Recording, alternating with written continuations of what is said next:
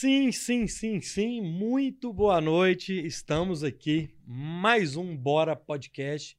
Podcast 29, é isso? Acho que é 29. Já estamos no Bora Podcast número 29, galera. Hoje é dia 9 de, 9 de novembro. Mais uma vez eu tô me ouvindo e você virou praxe, né?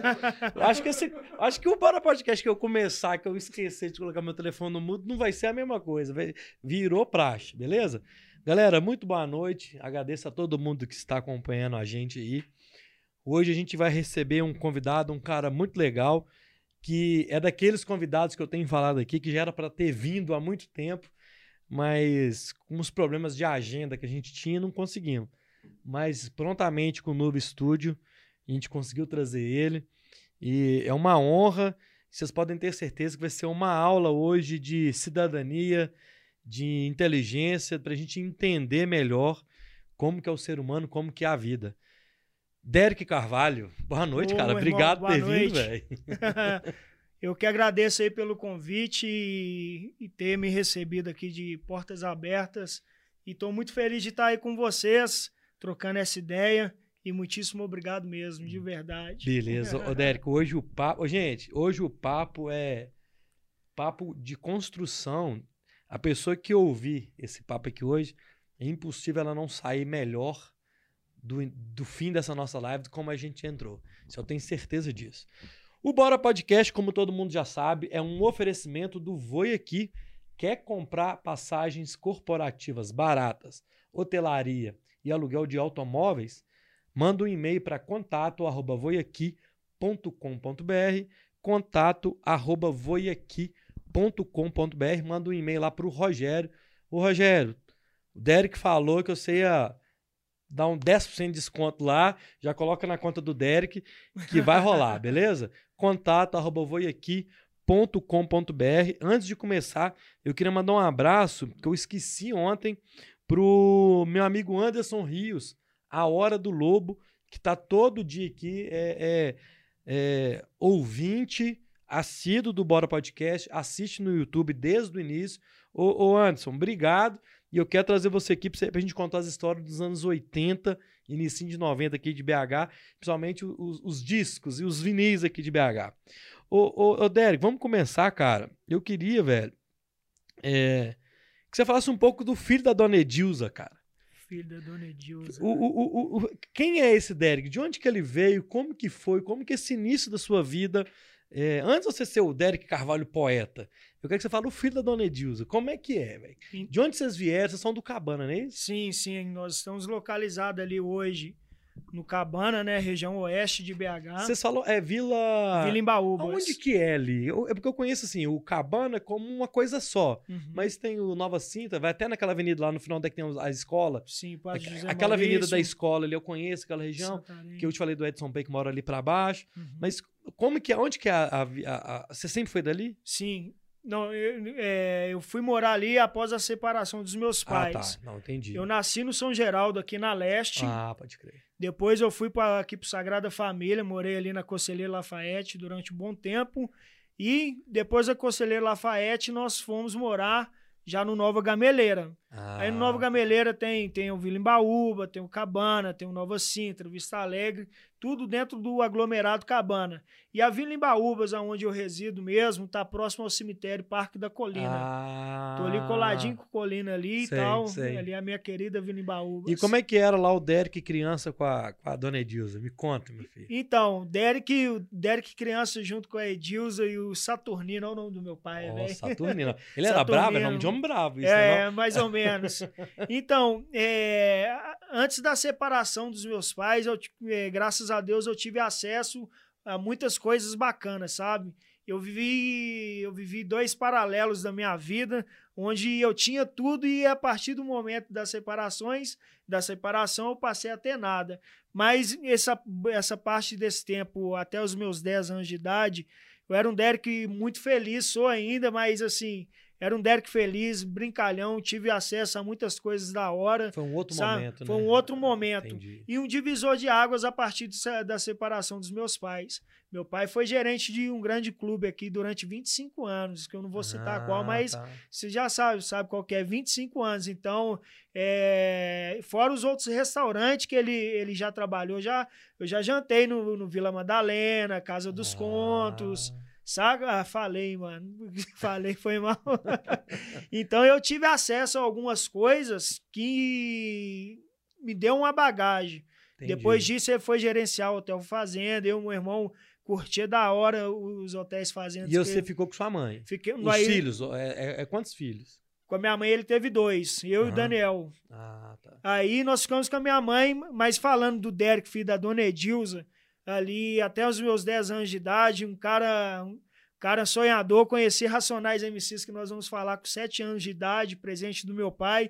Então é um cara muito brincalhão, um cara, uma criança que a gente morava nos prédios, ali na, na próximo ao Detran, e um Derek que até então eu conheci a vida mesmo, comecei a ter a ciência da, da vida, ali com os meus 12 anos de idade, uhum. 13 anos de idade, que eu falei, opa, a vida não é aquilo que eu vivi até os meus 10 anos de idade. Mas isso foi com as dificuldades? A dificuldade que abriu esses olhos assim? Foi. Ah, por incrível cara. que pareça, cara. Por incrível que pareça, porque até então, com, com, até 10 anos de idade, a gente tinha ali em 90, se eu não me engano, 98, isso, 98, a gente tinha do bom e do melhor, a gente tinha acesso às melhores coisas. Eu tava com 8 anos Nossa. de idade, 10 anos de idade. Aí, imagina o que é que você ter tudo dentro de casa e passar a ter nada, cara. Eu falei, pô. É radical isso, cara. É. É tipo um, um baque, fraga, é um, uma pancada. Aí você começa a enxergar, pô, a vida não é só aquilo, velho. Tem o outro lado da ponte que eu precisei arrepiar, mano. Arrepio, dar um nó na garganta. E, e, e tem um outro lado da ponte que eu atravessei e foi aonde eu saí do, do país das maravilhas, entendeu? Que aí eu vi que, que era a vida mesmo. Caramba, cara. Eu, eu fico imaginando, velho. Porque é criança, né, velho? 10, 11 anos, é, ainda é uma criança. Você, de alguma forma, você amadureceu mais rápido com isso, né? Sem sombra de dúvidas. Eu com eu com 11 anos de idade tinha cabeça no caso de 17, 18. Então eu, assim, Apesar de ter vivido uma infância muito, muito boa, muito foda, sabe? Brinquei de carrinho de rolimão, joguei bolinha de gude, pega-pega. Pelada na rua. Pelada na rua, estourei o tampão do dedo diversas vezes, patinete. Ixi, mano, foi da hora a minha infância. Mas é, é, é, é como se fosse um portal, saca? Eu entrava no, no mundo infantil e saía e deparava com a realidade. A eu falava, pô, velho, espera aí. Eu com observei a resposta que eu carregava, mano. Eu com com 11 anos de idade, eu não dormia junto com a minha mãe, sabendo que o aluguel ia vencer amanhã. Você já tinha essa preocupação que ela estava tendo. Que ela estava tendo. Na época era cheque, tentando correr atrás de cheque para compensar, para pagar e ser dispensado, faltando comida dentro de casa. Caramba. Tá ligado? Foi um rolê louco, mano. Foi um rolê louco. Caramba, cara. E aí, como é que você fez, cara? Porque eu sei que uns dois, três anos depois que você chegou no circo. Sim. Mas esse, esse ato aí dos 10, 12 aos 15 anos, você ia para a escola, você não ia? Qual que era o rolê seu ali na, na comunidade e nessa dificuldade que vocês viviam? Então, Luiz, uma coisa que a minha mãe sempre sempre buscou de nós é que a gente estudasse, ah. né? Ela saía de manhã, por exemplo, eu lembro que ela saía às 6 horas da manhã, voltava 8 horas da noite. Nossa. Coisa que ela fazia questão era de deixar o almoço, o dinheiro do pão para a gente buscar de manhã para tomar café e cair para a aula. Mas com o passar do tempo, essa maturidade também nos traz malandragem, né? Você vai pegando o jeito. Vai pegando o jeito, vai vendo um amigo fazendo, oh, é mesmo, né? dá para dibrar minha mãe aqui, esperar descer para de, pegar o ônibus e voltar e ficar dentro de casa. Mas uma coisa que ela sempre fez questão é que a gente estudasse. Então, eu dentro da comunidade ali com meus três, antes de morar na Vila Embaúbas, eu morei em outras comunidades na região. Morei no Alvorada, morei dentro do Nova Gameleira, beirando o Alvorada. Então, a gente a gente ia para a escola mas também ficava naquele meio termo, só ia mesmo por ir. Entendi. Saca? Entendi, entendi. Ia por, por ir. É, nós começamos a viver uma realidade até então não vivida por nós, porque é que não eu te falei, eu saí de um mundo e entrei num mundo completamente diferente. Então eu com 13, 14 anos de idade ali, tudo para nós era muita novidade. Um pulão, um homicídio, perder um Nossa. amigo. Era é, é- Como é que chama? É, pode. Pode, porque pode tudo, meu filho. É, Não, eu, eu ia eu tô tentando lembrar. É perícia. Você vê o corpo de um amigo E o assim. cara fazendo a perícia cara, lá. você ah, fala, o que, que aconteceu? Por que será? Você tá ligado? E isso tudo, mano, é, nem na televisão a gente tinha tido acesso, porque o nosso mundo era um mundo E você vendo ele ali ao vivo, nu e cru. nu e cru, sem, sem, sem tarja preta, entendeu? Era a realidade. Então, é, nós começamos a viver isso aí, aí mais uma vez eu falei, pô, aqui é a vida de verdade. E paralelo a isso, foi um dos momentos que nós fomos mais felizes, cara. Porque até então, quando eu morava no prédio, quando eu morava na, na casa com os meus pais, é, a gente vivia o nosso mundo ali. Saca? Nossa. Brincava entre eu e meu irmão, às vezes ia pra casa da minha tia aqui no São Geraldo. Mas que eu fui ter contato com gente mesmo foi na periferia, irmão. Ô, velho, tá faltando açúcar aqui, não toma isso aí. Como é que eu nunca tinha faltado nada, cara? E também você teve acesso a uma coisa que só acontece lá ou acontece mais lá, que é a solidariedade entre as pessoas. Ali. Sim, sim. É. Isso, isso dentro da quebrada é, é É. lindo, cara. É lindo. É. Se for bater na casa de alguém e agora, ó, o gás acabou, não, faz aqui na minha, na minha cozinha. Cara, isso é, isso é forte, cara. Isso é Da forte. hora. Isso é forte. Isso vai moldando o caráter do cara. E nesse, nesse período, você teve é, é, possibilidade ou acesso a ir pro lado errado ou pro lado ruim? Ou você meio que ficava fora disso? Ou vocês tinham acesso a isso? Eu pergunto, cara, porque eu nunca morei numa quebrada. Por mais que eu já tenha ido, frequentado, eu não sei como é que é o dia a dia. Uma coisa sei lá uma vez ou outra. Você vai numa Aham. festa, você vai numa campanha política, né? Agora, viver ali 24 horas é uma coisa que eu não faço ideia. Você teve acesso a isso? Ou assédio à, à criança de não, vem cá, faz aquilo ali, vamos fumar, vamos fazer? Ou, ou, ou você meio que ficou fora disso? Não, se tem uma coisa que eu posso afirmar com toda certeza, ninguém nunca nos assediou pra isso. Ó, top. Diferente do que a galera pensa. Ah, É, é. não vou evitar de que o meu filho vá na comunidade que vão oferecer ele droga, arma, vai ensinar ele a assaltar. Não, nunca. Porque a mídia passa isso por aqui pra fora. É foda. É, Isso que é, tenso. Sendo que dentro da comunidade, É. você pode passar as suas próximas 24 horas lá dentro. Alguém vai chegar, vai te oferecer um café, você vai conhecer a dona Ana, a dona Maria, você vai conhecer o, É. o Sou Joaquim, É que não sei aí. o que que tem. Mas por que, que a mídia mostra esse lado negativo da, da, da, da comunidade? Porque é vendável, irmão. Isso aqui, ó, rola dinheiro. Rola dinheiro. Como eu, nós citamos aqui em off, tem quantos mais lá no- dentro do Cabana? É. Mas se você abrir um noticiário aí agora, Cabana do Pai Tomás, não sei quantos. Não. Periferia não é só homicídio. É, é. Não, nós comentamos aqui, galera, antes de a gente começar, que é, a gente, eu tô andando muito, recebendo muito convite, convidando muita gente. É, o Cabana é uma do- do- das regiões, a, a- a região, a região oeste aqui de Belo Horizonte, que tem mais talentos de todo tipo de área. Arte, música, cultural, é, esportiva. E, e a gente não vê isso noticiado, cara. Triste, triste. Isso é bem louco, cara. O bom é que nós, através das redes sociais, a gente também tem um dos é, os maiores influências É, de BH estão lá dentro. Então, Então, já que a mídia não vem nos apoiar mostrando o lado bom da comunidade, nós mostramos à comunidade que nós queremos que estivesse na mídia, entendeu? É, a solidariedade, é, é- é o amor ao próximo, é a ajuda, são os projetos, é o irmão que está estourado, está viajando, entendeu? É. Então, nós, através do nosso dia a dia, nós mostramos esse lado bom da comunidade. E voltando à pergunta que você me fez sobre a questão de assédio, graças a Deus nunca, nunca fomos assediados, nem eu e nem meu irmão, mas a necessidade fez com que nós, por escolha própria, começasse a trilhar esses caminhos, sabe? De, de, de usar uma droga. Eu lembro que a primeira vez que eu fiz o uso de droga, é, eu, tava, eu tava estudando, eu tava na escola.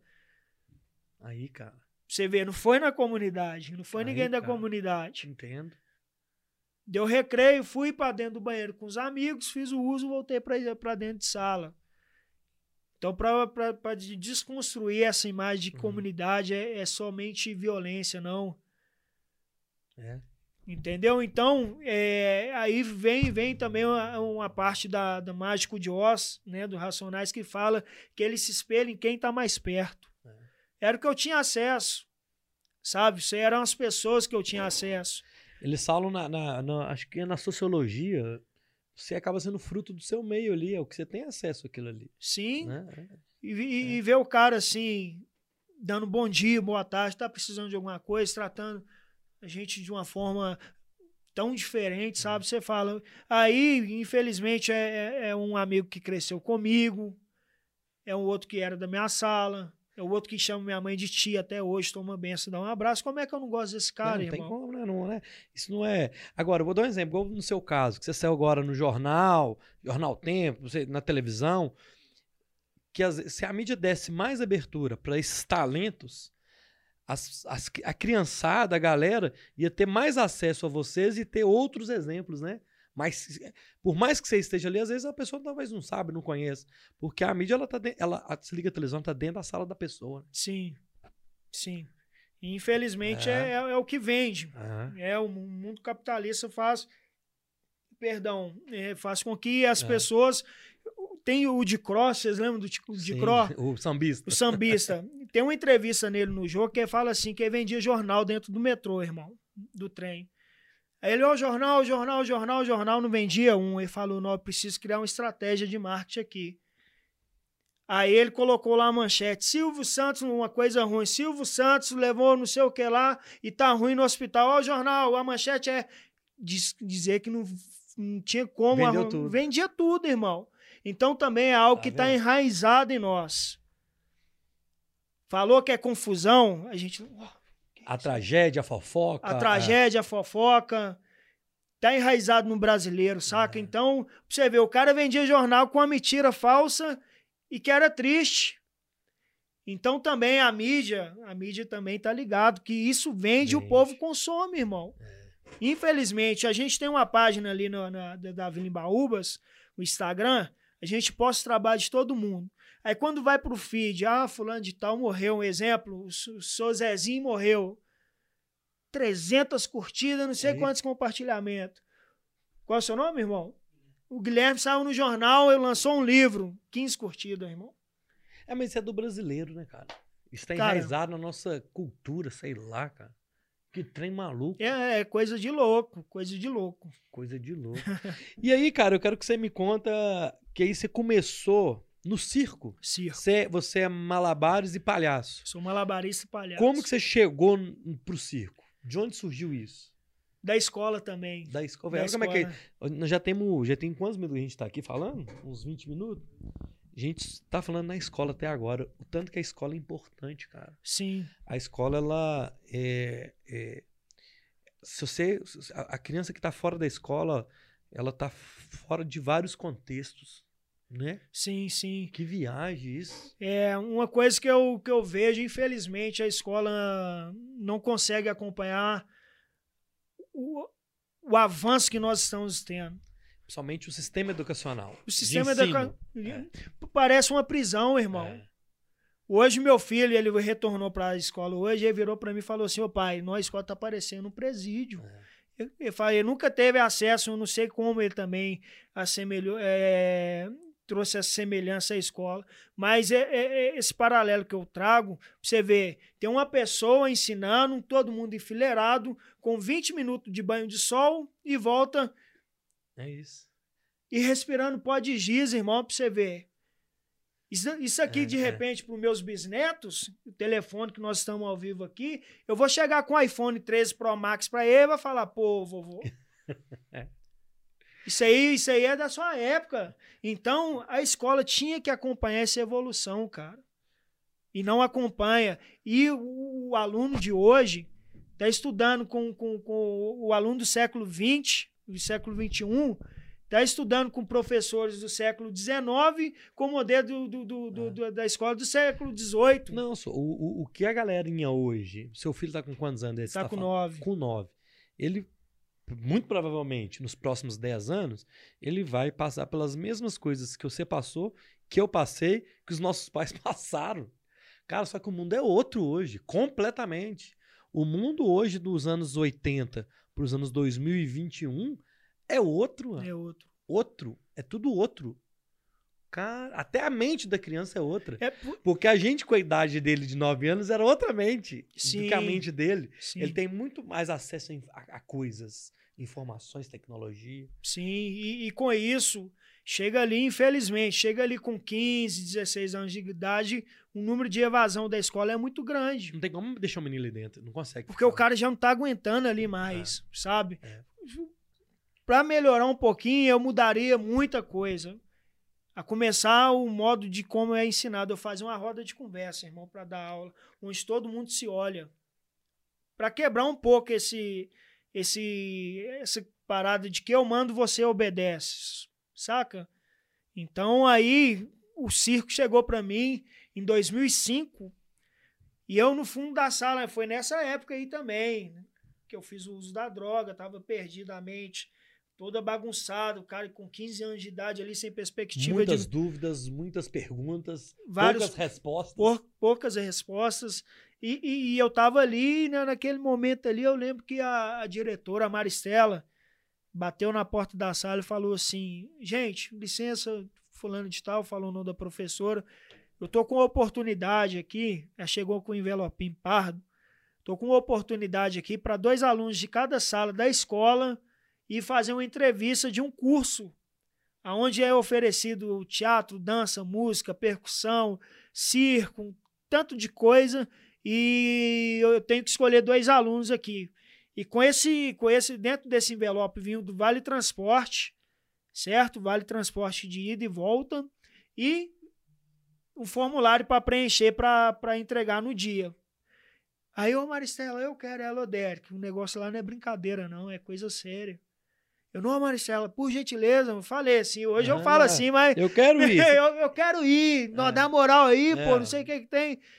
Ela, graças a Deus, ela me deu essa oportunidade. Ela me deu esse fio de. de essa, essa... Depois Mas ela tinha falado qual que era o curso? O que, que era? Ela tinha falado que era circo, teatro, música, percussão, dança, é, era uma escola de artes. Aí eu, eu queria, ela depositou essa confiança em mim, me entregou para mim e pro Rodrigo, um amigo meu, que inclusive é até do Cabana, e nós fomos fazer a, a, a entrevista. Chegando lá, fez uma parte de perguntas para nós e nos deu também uma, uma ajuda de custo de 25 reais. E adivinha o que, que eu fiz com, com os 25 reais? Comprei um caderno que eu não tinha naquela época para estudar, tá ligado? Tava, se eu tava indo para a escola, pegava pegava caderno, é, folha de caderno emprestado, velho. Descola uma folha aí, descola uma folha aí e tentava estudar. Aí eu voltei com um caderno novo rodando, e ele, ó, pelo menos deu bom, tem um caderno. Então. E fez a prova. E, e, e fiz essa entrevista. entrevista. Passou uma semana, eles ligaram para a escola, ó, os alunos foram esses, tal, tal, tal, e eu fui apto. E foi aonde eu conheci o circo, entendeu? Aí é, fez um encontro com todo mundo das escolas municipais de Belo Horizonte, aqui no, no Palácio da Liberdade. Aí os professores fizeram a apresentação ali do lado do Serva, sabe? Uhum, uhum. É, fizeram a apresentação, apresentou qual era a proposta, entregou o uniforme e as aulas começariam no ano seguinte. Isso era mais ou menos esse, essa época, assim, novembro, isso, finalzinho, para iniciar no ano que vem. E as aulas aconteciam aqui ao lado do armazém na, na Andradas, naquele galpão onde hoje é uma concessionária de carro. Sei, sei, sei. Sabe sei, onde sei, que é? Em frente ao Parque Municipal. sei, sei. E chegando lá, cara, eu me deparei com mais uma vez eu transitei de um mundo onde eu não, eu, não, é, eu tinha de tudo para onde eu não tinha nada e um mundo onde eu tive acesso a diversas coisas que eu não conhecia para um mundo completamente diferente aonde o circo se apresentou para mim falou assim o Derek eu posso te salvar e eu aceitei essa oportunidade e abracei com unhas e dentes caramba que história Falo muito né irmão galera que história olha O Derek vai dar uma abastecida na água ali enquanto isso. Roberta, galera, manda suas mensagens. Quem tiver oportunidade, manda um super chat para nós aí também, que ajuda bastante. A Roberta mandou aqui é, é, Foucault, deve ser assim que fala, Roberta, não sei, de algum pensador, fala sobre isso, sobre as escolas se assemelharem aos presídios. E é muito isso. É legal, Roberta. Eu não conheço, não. Depois você podia explicar melhor pra gente é, o que, que é. Tem uma galera mandando aí, manda suas perguntas, mandem suas mensagens, que a gente vai ler. Se tiver alguma pergunta, o Derek também está aberto aqui a, a, responder tudo que a gente é, é, perguntar para ele. E aí, cara, você foi lá para essa, essa, essa oficina ou para essa escola de circo. E aí, você que escolheu o palhaço, você que escolheu o malabares ou tinha aula de aptidão? Como é que era? Então, o louco é que os seis primeiros meses do, do ano é, a gente passa por todas as áreas: ah, dança, tá. teatro, circo, música, percussão, história da arte. Tinha acho que umas dez, cara. Aí, Tinha escrita? Hã? Tinha escrita? O quê? Escrita? Tinha alguma coisa de, de texto? Pelo que eu me recordo, não. não. não. Porque ainda vou chegar na questão do poeta, né? sim, né? De escrever sim. livro.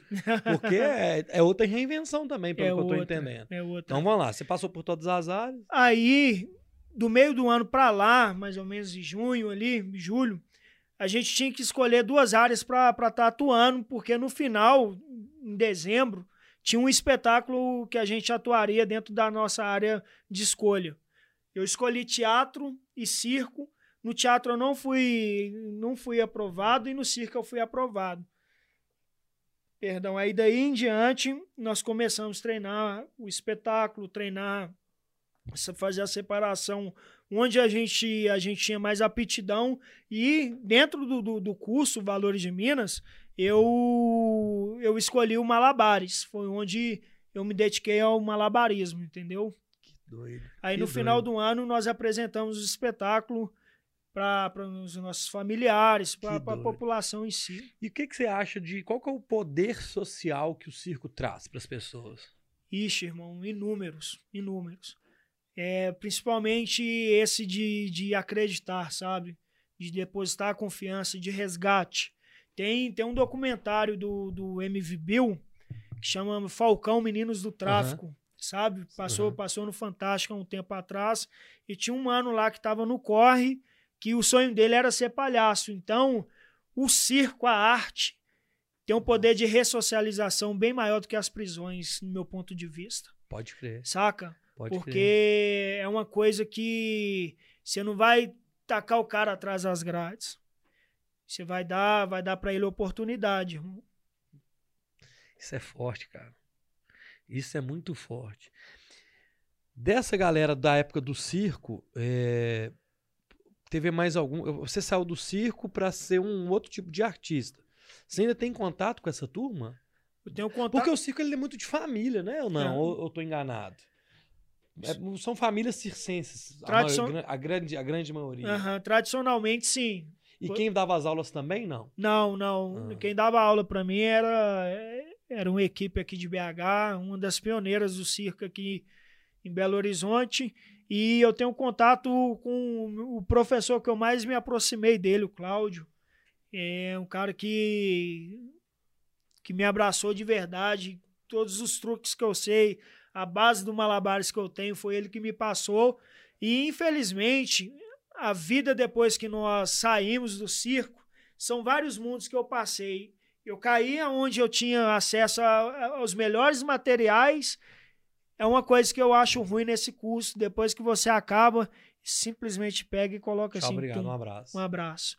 Aí você vai ver um preço do material, uma bolinha é 18 reais, um ah, trapézio tá. custa 450, e você Entendi. fala, pô, irmão, eu amei tudo isso aqui, como é que eu vou fazer para ter acesso a isso? Aí eu também não fui bobo, eu colei nos, nos meus professores. Eles treinavam aqui no Alto da Serra, na Asmac, se eu não me engano, Asbac, um clube, Asbac. um clube que tinha ali. E a gente ia treinar lá toda sexta-feira para continuar tendo acesso aos materiais, entendeu? Aí em 2006, eu peguei e montei uma equipe para mim.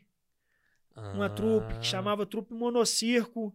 Em 2018 eu montei um projeto social que chamava Asa Ação Social Artística, porque o circo para mim teve um significado tão grande, um impacto social tão grande, que eu não quis segurar só para mim, entendendo os problemas sociais que eu enfrento na minha comunidade. Mas o Asa, você falou, você falou no passado, ele não existe mais? Não é existe mais, não existe mais. Qual que, qual que são as maiores dificuldades? Obviamente, eu creio que deve ser a financeira de você manter um projeto social. Mas é, é, é por que, que, é tão difícil, na sua opinião, de, de você conseguir incentivo para manter um, um, projeto como esse? Que isso é sensacional, isso é inclusivo, cara. Inclusivo. É justamente o, dentro do meu ponto de vista, Luiz são, são as coligações que tem ali, a, a, as peças, sabe? Pô, velho, que nem, que nem esse dia eu pedi um mano pra divulgar, divulgar esse vídeo meu que eu fiz, que saiu no tempo tal. Ele não divulgou, mas divulgou um do outro mano, porque é jogo de interesse a todo momento, irmão. Entendi entre aspas, eu não tenho muita coisa para oferecer. Entendi. Mas o fulano que divulgou o trampo dele, eu tô falando sem rancor, saca? Entendi, entendi. Já, já é uma pessoa relevante, já tá, tem um nome expressivo. Então é um jogo de interesse. Entendo. Pô, vou fortalecer o Guilherme porque o Luiz não tem nada para me oferecer aqui. Um trem doido isso. Então, é... E vende-se um discurso que tamo junto, tá ligado? O cara falou comigo, tamo junto, eu tô fazendo assim, eu já recuo, irmão. É. Porque para mim o Tamo Junto é uma, uma coisa assim que eu. Se eu tô, eu tô mesmo, é, fraga. É, é. E, cara, isso, isso é bem doido. Isso é bem maluco, porque eu posso, eu posso falar por mim que as pessoas que eu mais esperavam que divulgasse as coisas do podcast tudo, são as que nunca divulgaram. Trem doido, né? E às vezes você pega uma pessoa que você nunca imaginou. Vou dar um exemplo, o próprio Iago, que tá fazendo a direção ali. O Iago nunca teve nenhuma responsabilidade de fazer o que ele tá fazendo aqui, ó. 0,800, recebe nenhum real, não. Que louco. Pela né? amizade, cara. Da hora. É um cara que você nunca, quando eu montei o podcast, eu disse, nossa, o Iago vai estar tá daqui dois meses fazendo a direção do programa. Nunca. Nunca, nunca, nunca. E ao contrário de outras pessoas, você fala assim, cara, aquela pessoa que vai abraçar o negócio, a pessoa nunca nem viu. Doido, né, cara? Você vê, esse livro meu chegou na França, irmão. Tem uma tem diversas vizinhas minhas do, do beco onde eu moro que não tem meu livro. Você vê, o meu livro já atravessou o mundo e a pessoa. Você sabe por quê? Caramba. Eu tava conversando, eu tava trocando essa ideia com o mano que produziu o meu, meu vídeo, Black Dom. E as pessoas têm medo de te ver destacando. Vou curtir o vídeo do Derek pra quê? Eu vou levantar esse cara daqui um dia, sair daqui, eu não vou ter ele aqui mais. Aquela ideia de que as pessoas que querem bem, mas não melhor do que elas, é verdade. E com isso, elas não te impulsionam, irmão. Caramba. Não te impulsionam, não abraçam. Aí você vê, a pessoa da França te abraça, o irmão ali te abraça. Aí muitas vezes pessoas de dentro de sua casa não te abraçam porque quer te ver ali para sempre. Não, o Derek tá bom do jeito que tá, o Luiz tá bom do jeito que tá. Que doido. É um trem doido. É, né? é, é coisa de louco, mas as pessoas eh, elas estão vivendo assim. A partir do momento que elas se sentem ameaçadas, elas elas recuam total, totalmente. Saca? Nós, porque nós fomos criados assim também, uhum. Luiz. Não é, tem é. como. Tem isso também. Tem né? isso também. A gente quer ser o primeiro em tudo. Tem isso também. Você foi ensinado a perder? Eu não fui. Não. Acho que ninguém aqui foi. Então não. a gente quer ser primeiro em tudo. É. Se o Derek se destacar primeiro do que eu, não vale, irmão, porque tem que ser eu. Mas o Derek é um trem tão maluco, cara. Eu vou dar um exemplo, tá? Amanhã, vamos dar um exemplo. O Derek vira um best-seller. O cara que mais vendeu livro no Brasil. Isso vai ser bom demais para mim, porque você vai estar tá lá no meu canal, nós dois juntos. Eu quero que quanto mais livros você vender, melhor é para mim. E olha Sim. que eu tô te conhecendo hoje. Imagina se eu fosse seu brother, seu chegado. É. É um trem doido. Ou então amanhã o Bora Podcast vira um podcast estouradaço. Cara, na hora que o cara for ver, velho, vai ver entrevista do Derek, mais pessoas vão te conhecer. Da hora. Uai, é um trem, é uma mão de, é uma via de mão dupla o tempo inteiro. As pessoas que não entendem isso são aquelas pessoas que têm a mente pequena mesmo, né? O que nós estamos falando. Sim. Ela tá acostumada a não querer o sucesso do outro, cara. É triste. Doideira, cara. Mas durante um bom tempo eu tive muito focado nisso. Pô, fulano de tal, velho. Nossa. Mas você não pode, porque isso faz mal pra você, né? É, é aí é. eu falei, o quê, irmão? Ao, ao meu tamanho. É, é. Seria bom eu ter o apoio do Luiz? Seria demais, irmão. Mas aí não é soberba, mano. Não, não. Não é soberba, mas não, eu sou muito maior do que o Luiz. E tem outra coisa também, mas se, se é eu que tenho o sonho, se é eu que tenho que correr, eu não tenho, não tenho que ficar dependente de ninguém. Uhum, claro. Eu sou o primeiro a acreditar em tudo que eu falo e em tudo que eu faço. Claro. Sabe? Eu vou lançar mais 15 livros, vou lançar mais 15 livros. Eu não vou depender dessa televisão para mim saber a opinião dela para saber se eu devo lançar mais 15 livros ou não. E, infelizmente, tem muitas pessoas que estão dependentes emocionalmente de pessoas para começar a realizar. Nossa, e aí, o que, que você acha? Ah, não, melhor. Mano, aí tem uma poesia minha que diz assim: se o seu sonho é o combustível para você viver, não se abasteça com palavras de pessoas que desacreditam daquilo que te mantém vivo. Então, palavras são combustíveis, irmão. Eu me alimento, não que eu quero tapinha nas costas também o tempo todo, mas eu, eu me alimento da, de, de, de palavras que são combustíveis para mim, seja ela um, um, um, carinho ou seja ela um puxão de orelha. Não, o que o Luiz falou é verdade mesmo. Esse dia um mano meu, o Hugo, ele me ligou, Derek, tô precisando trocar ideia com você. Me chamou na resposta, falou assim, mano, é isso, é isso, isso, aquilo, outro. Você, você é uma figura pública, não sei o que é que tem e tal. Mano, ele me chamou para as ideias, que nem falou no, fala no, na, na uhum. sintonia. Mas eu senti verdade e amor nas palavras dele. Então, quando a gente fala também sobre combustível e se abastecer com palavras, parece que eu quero todo mundo, a todo momento ser mimado. Ô, velho, você é foda, você é. Não, mano. Quer é que você me chame a atenção com verdade, com carinho, para me seguir mais adiante. Cara, mas vou te dar uma outra ideia. Isso, é, esse papo nosso, é, eu adoro isso, cara. Nós vamos ficar aqui até amanhã. Falar nisso, eu já recebi uma mensagem aqui da equipe da Saborear Pizza Delivery. Mandou um abraço aqui pra gente, perguntou se vai uma pizza aí. Ô, Saborear, vai, ué. Nem queria. Ô, Saborear, manda e manda o refri aí, porque pizza com água, nós só temos água aqui. Então aqui, a Saborear parece que vai mandar, vamos ver. Ela quer um. O pessoal está pedindo até sorteio aqui, eu não sei. Vamos ver o que, que, vai. Eu vou sortear um livro do Derek, mas depois eu vou falar isso aqui. Nem combinei com ele, não. Tô falando isso aqui, aqui agora. mas aqui, eu vou. É... Saborear, manda uma pizza para nós aí que nós estamos querendo aqui. É que, que eu ia falar, cara? esqueci, emocionei aqui. Ah, emocionado. Não, sou, não, não, porque ele falou do, das palavras são combustíveis. São combustíveis. Aí você falou que você gosta disso e tal, nós vamos ficar aqui até amanhã. Cara, não, eu esqueci do que eu ia te falar, mas é porque um. um, um, um é, se você não acreditar no, em você, no seu potencial, mano, o primeiro que você tem que confiar. Eu, assim, eu, a primeira coisa que eu tenho é fé em Deus. E depois é fé em mim, cara. Uhum. Se eu não acreditar, nasceu morto, meu projeto. Sim, sim. Entendeu? Precisar da aprovação do outro é bem esquisito, cara. É, e nós é. estamos presos nisso, né, Luiz? Ah, é uma coisa é. de louco, irmão. Mas é. quando a gente consegue consegue se libertar disso, a gente evolui bastante. Cara, você hoje é um, um, um, um exemplo, uma referência para sua turma, para a galera. Você é referência para mim, que tá aqui conversando com você. Se você não fosse uma referência, eu acho que você não estaria aqui. Isso é uma triste realidade, porque às vezes também é, tem pessoas que às vezes não se destacou, mas que é uma pessoa que tem muita coisa para falar, né? Nossa, Sim. muito. Mas isso é, isso é, é, é uma. É uma. uma é, eu vou me avaliando com isso também. Que eu acho que também tem gente que às vezes não tem nenhum destaque rede social nem nada, mas que é da hora que tem um papo bom, que a pessoa merecia estar aqui também trocando ideia. Mas o que eu quero dizer é que você sente muita responsabilidade de servir como inspiração para muita gente, porque é muito legal, muito bonito, mas é, é pesado o fardo também, né? Ou não é? Ou você se sente de boa? A pergunta é assim. Ah, lembrei que eu queria te sim, falar. Sim, falei. Lembrei. Quem te dá. Ah, lembrei, lembrei. Desculpa, vai desculpa lá, te cortar. Vai lá, mas eu quero que você volte nessa Vou voltar nela. Aí, não, porque senão eu esqueço. Minha memória é horrível. o, teve um, ontem, a pessoa que chegou para mim e falou assim: Meu primo, posso citar o nome? Que eu fui no jogo domingo e fiquei rouco. Ele falou assim: Cara, você não pode ir no campo no domingo e ficar sem voz para apresentar seu podcast na segunda. Uau. Você tá ficando doido? Você tem que entender que você não pode fazer isso mais. Foi uma pessoa que me deu uma palavra dura, mas que eu precisava ouvir. É que você tinha falado isso do, do seu Sim, chegado lá e tal. Sim. E ele falou isso comigo. Eu falei assim, caralho, esse cara é meu brother.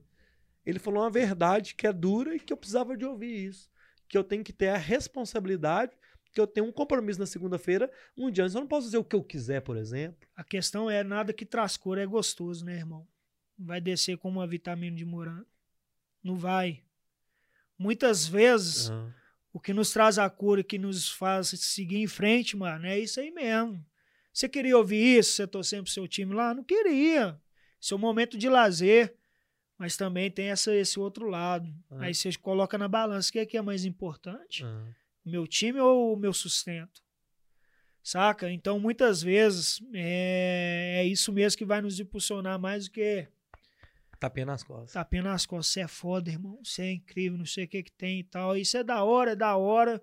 Mas eu sou muito mais que o Hugo me liga 10, 15, 30 vezes, me fala as verdades que precisam ser ditas, porque os elogios também podem me iludir. Eu posso estar me achando o pai e sendo o maior vacilão da face da terra, porque no meio de não sei quantas mil pessoas, ninguém teve coragem de falar a verdade.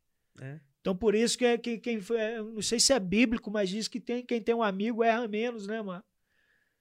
Quem tem um amigo erra menos. Seu primo é seu amigo, você pode considerar ele seu amigo, porque você já você vai curtir o jogo, mas você vai E eu vou mais na boa. vai, vai de boa. Porque eu não vou me prejudicar no outro dia. É. Doido. Vamos falar da, da, da responsabilidade de ser uma pessoa que é referência, inspiração para outras. É pesado esse fardo? Você sente isso? Você tem noção disso? Eu sinto e tenho noção. Sinto e tenho noção, porque eu não, não, eu não tô lidando. É, é- é o seguinte: eu tenho comigo que a vida do Derek Carvalho já não é mais dele. Se eu acertar, mais milhares acertam comigo. Se eu errar, mais milhares erram comigo. Eu tomo um vinho, sabe? Dentro de casa, socialmente e tal. Outro dia eu ia na prateleira pegar um vinho no supermercado, eu sinto o puxão, que eu, que eu dei aula de circo também. Ei, professor, na hora que eu olhei assim, opa! Poderia, poderia, mas não é o tipo de exemplo que eu gostaria de dar para minha ex-aluna naquele momento. Então, eu me policio muito em respeito às pessoas que se inspiram em mim. E, infelizmente, eu vim, por incrível que pareça, cara, eu vim pensando nisso e pensando que a internet tem um lado positivo, tem um lado, lado negativo, que a deu voz para muita gente também que só faz, É. eu É. não vou falar, saca? Porque os caras têm uma influência tão grande, ao invés de influenciar de verdade e instruir a galera, pá, você tá, você tá me entendendo? A galera, assim, velho. Eu fico olhando cada coisa, eu falo, não, não é possível, É. irmão. Então eu sinto e, e- tenho, tenho uma total consciência, assim, dessa responsabilidade de ser inspiração, de ser espelho e ser combustível para as pessoas. Ô, Derek, e como que chegou. é, vamos pro lado da, da poesia agora. Como surgiu a poesia, a escrita é, na sua vida? Porque eu acho que. A, cara, posso, posso estar falando a maior bobagem que você vai ouvir na sua vida.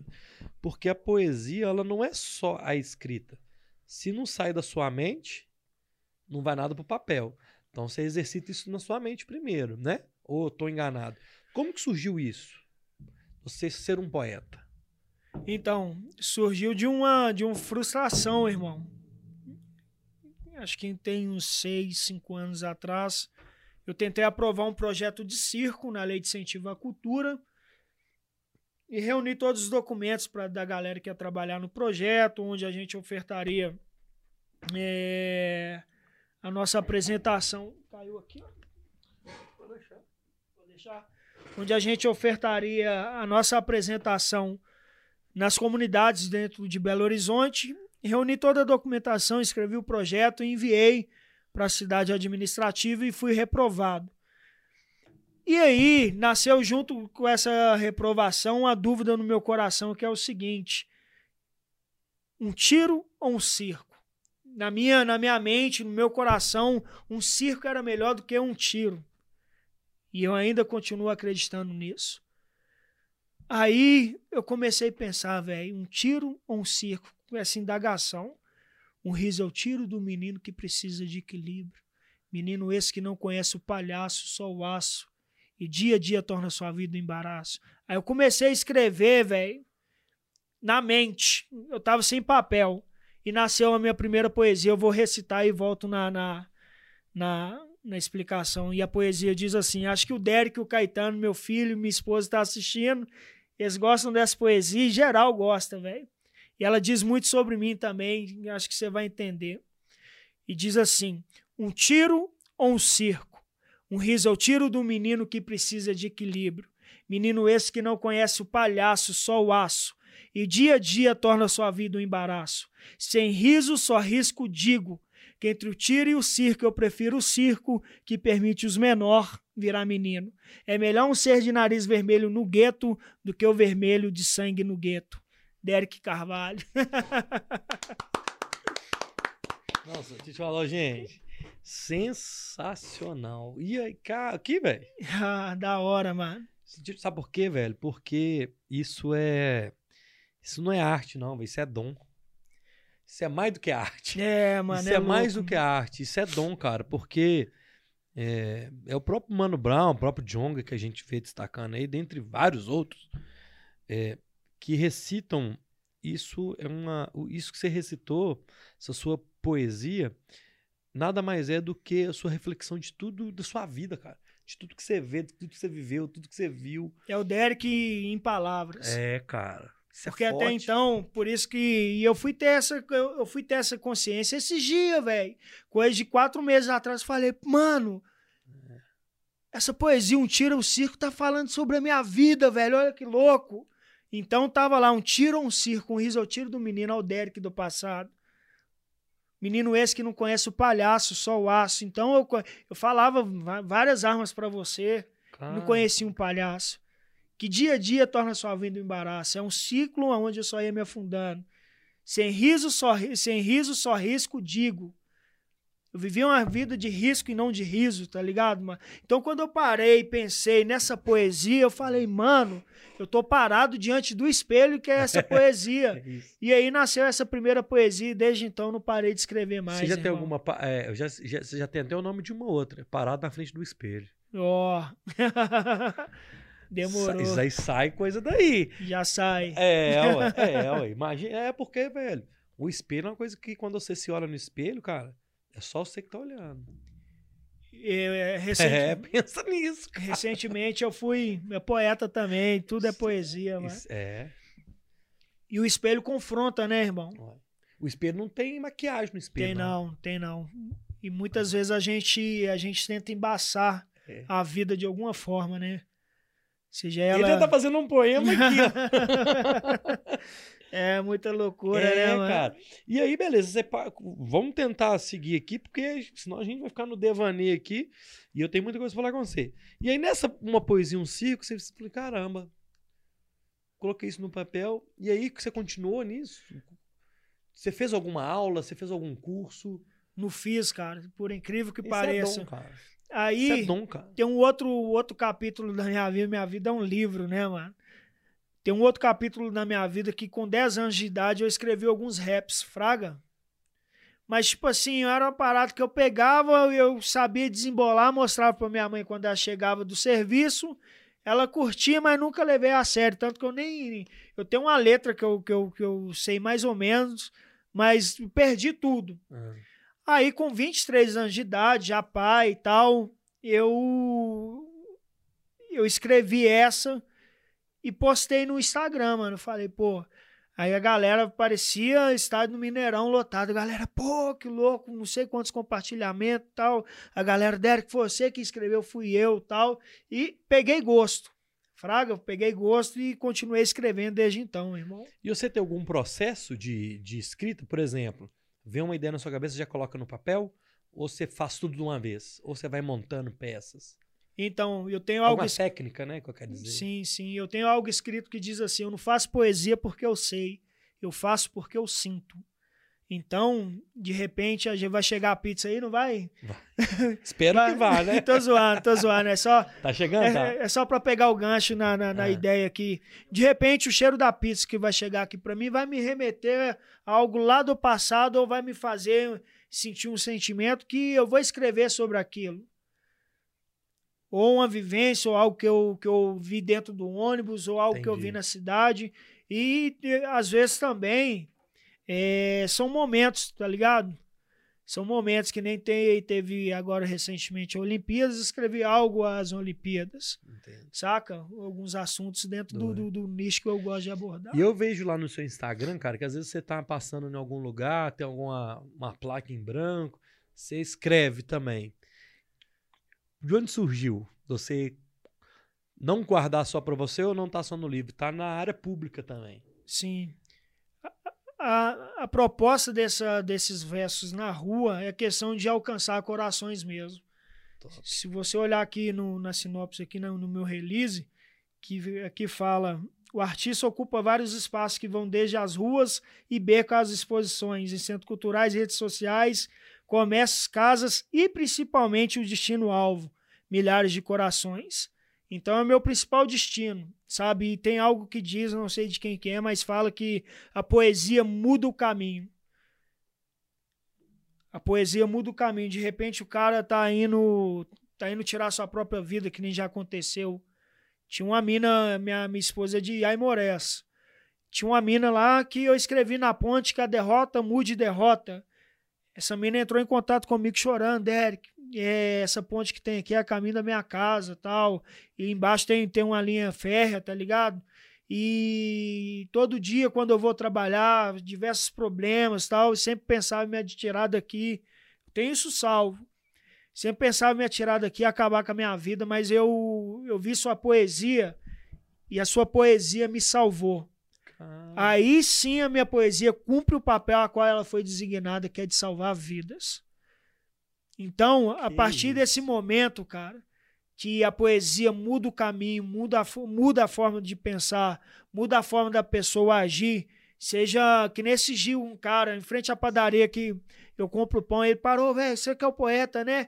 Tirei isso aqui, mandei, mandei para minha esposa, tal, meu relacionamento tava meio assim, é, é, a matemática da minha felicidade é simples, eu mais você. Mandei isso para ela, cheguei lá, foi um clima da hora. Então você está vendo quando a poesia cumpre o seu papel, irmão, desde salvar uma vida, desde reaproximar pessoas, desde dar um, um, tapa mesmo, uma pancada é. e falar, mano, acorda. Saca? Cara. Então, é, dentro dessa perspectiva que eu escrevo. Quando eu encontro uma madeira dessa aqui, eu não escrevo por escrever ou para ganhar mais um seguidor, irmão. Se a pessoa me seguir, bacana. Se ela não me seguir, se a poesia conseguir falar o coração dela e cumprir o papel a qual ela tá ali, eu durmo tranquilo. E você tá conseguindo isso, cara. Graças a Deus. Graças cara. a Deus. Tá doido. Ô, gente, que papo, que papo legal. É, a gente tem muita pergunta aqui ainda. Você que ainda não mandou nem seu salve, nem seu, seu alô pra gente aí. É, tem uma galera mandando coração, palminha. A turma tá curtindo. Manda aí, manda a sua pergunta, manda a sua mensagem, beleza? Quem puder, é, segue lá o Derek no Instagram. É derek.carvalho lá no Insta.